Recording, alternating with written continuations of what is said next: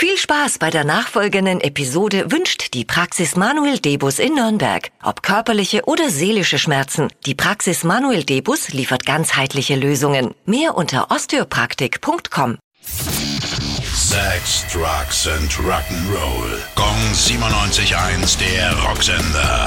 Rock News. Carlos Santana arbeitet aktuell an seinem neuen Album Blessings and Miracles. Dafür hat er sich einige Gastmusiker mit an Bord geholt. Jetzt hat er verraten, dass Kirk Hammett auf der Platte zu hören sein wird. Der Metallica-Gitarrist bringt übrigens demnächst eine Limited Edition raus. Der Kirk Hammett Greeny Blues Blend Kaffee ist auf 2500 Stück limitiert.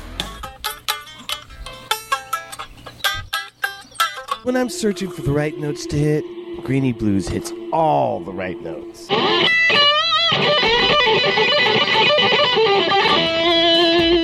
Uriah Heep bestehen jetzt schon seit über 50 Jahren. Am einflussreichsten waren sie unbestritten in den 70ern.